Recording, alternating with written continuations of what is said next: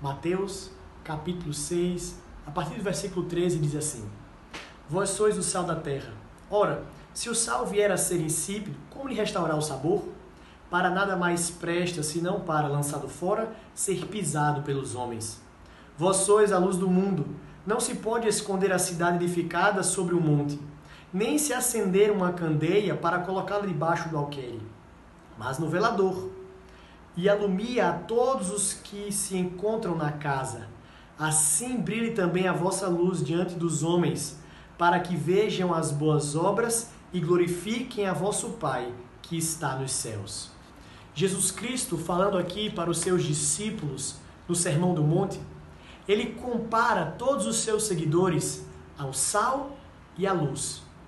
Elementos que nós temos no nosso cotidiano, na nossa casa.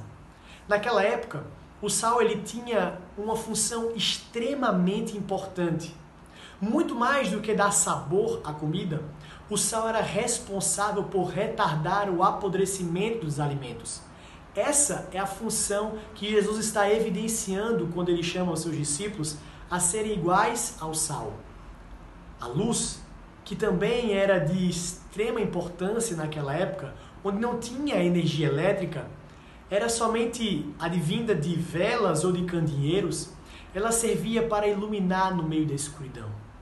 O que Jesus está falando para os seus discípulos é que o cristão ele é comparado ao sal e luz, porque ele vem para ser diferente nesse mundo. Ele vem para evidenciar o amor de Deus aqui na terra. A igreja de Cristo, que é composta por homens que são sal e luz do mundo, são pessoas que devem fazer a diferença tanto de retardar o apodrecimento desse mundo, como também de iluminar.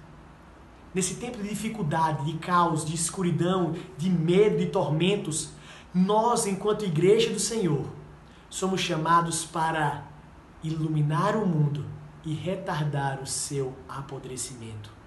Como sal e luz do mundo, nós somos chamados, enquanto discípulos de Cristo, a anunciar que existe salvação, em meio à perdição que tanto se espalha nas nações.